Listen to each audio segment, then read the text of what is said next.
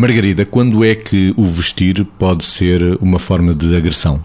Pois, assim, de repente vem-me vem à cabeça eh, várias, várias hipóteses e vários contextos. Quando, por exemplo, numa determinada circunstância há um protocolo e alguém eh, não o cumpre ostensivamente, aparece de um modo bizarro ou provocatório. Vamos imaginar que estávamos a falar de alguém que aparecia com umas calças, alguém, por exemplo, o homem que aparecia com umas calças de ganga rasgadas e uma camisa de quadrados numa circunstância em que o que era esperado era que a pessoa estivesse vestida de um modo formal, já para não estar a comentar o que é que era isso do formal.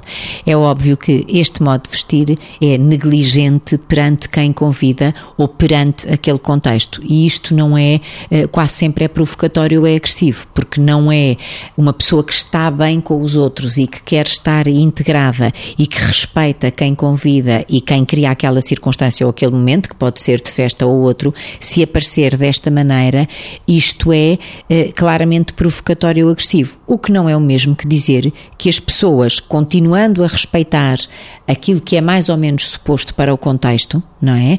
Não possam estar mais ou menos à vontade em função daquilo que fica melhor na sua pele. Há pessoas que, por exemplo, trabalham diariamente de fato e gravata, muita gente, não é?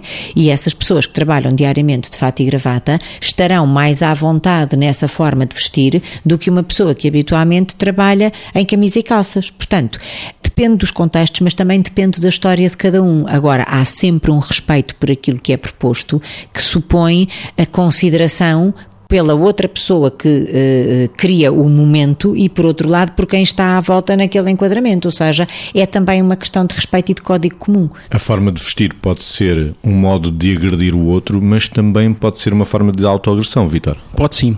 E ainda pegando no que a Margarida estava a referir, é evidente que nós, em sociedade, precisamos de normativos.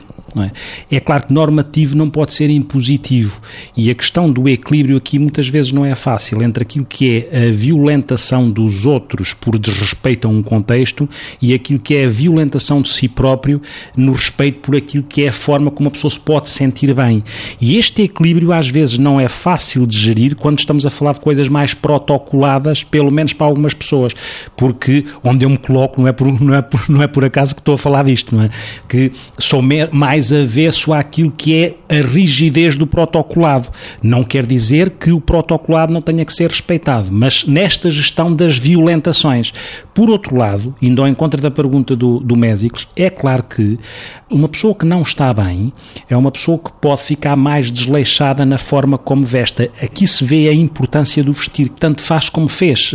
Quase que ela própria não estando bem e de uma forma às vezes masoquista, ainda se autoflagela porque não está bem e se representa mal, como se não valesse a pena, como se não valesse a pena escolher porque a pessoa às vezes não tem condições, não, não apetece, perdeu a vontade, perdeu o gosto de escolher aquilo que a podia fazer sentir bem porque por, internamente não está bem. E essa forma de se autoagredir, às vezes inconsciente, faz com que este processo ainda se acentue mais. E às vezes é agredir-se a si próprio e às vezes é também um sinal, é uma forma de comunicar, já que não entenderam mais nenhuma linguagem, vejam como eu estou, porque se repararem bem, isto significa que eu não estou bem. Também pode ser uma forma de comunicação e também pode ser uma forma de agredindo-me a mim, estou a agredir o outro. De facto, o vestir identidade tem estas nuances todas.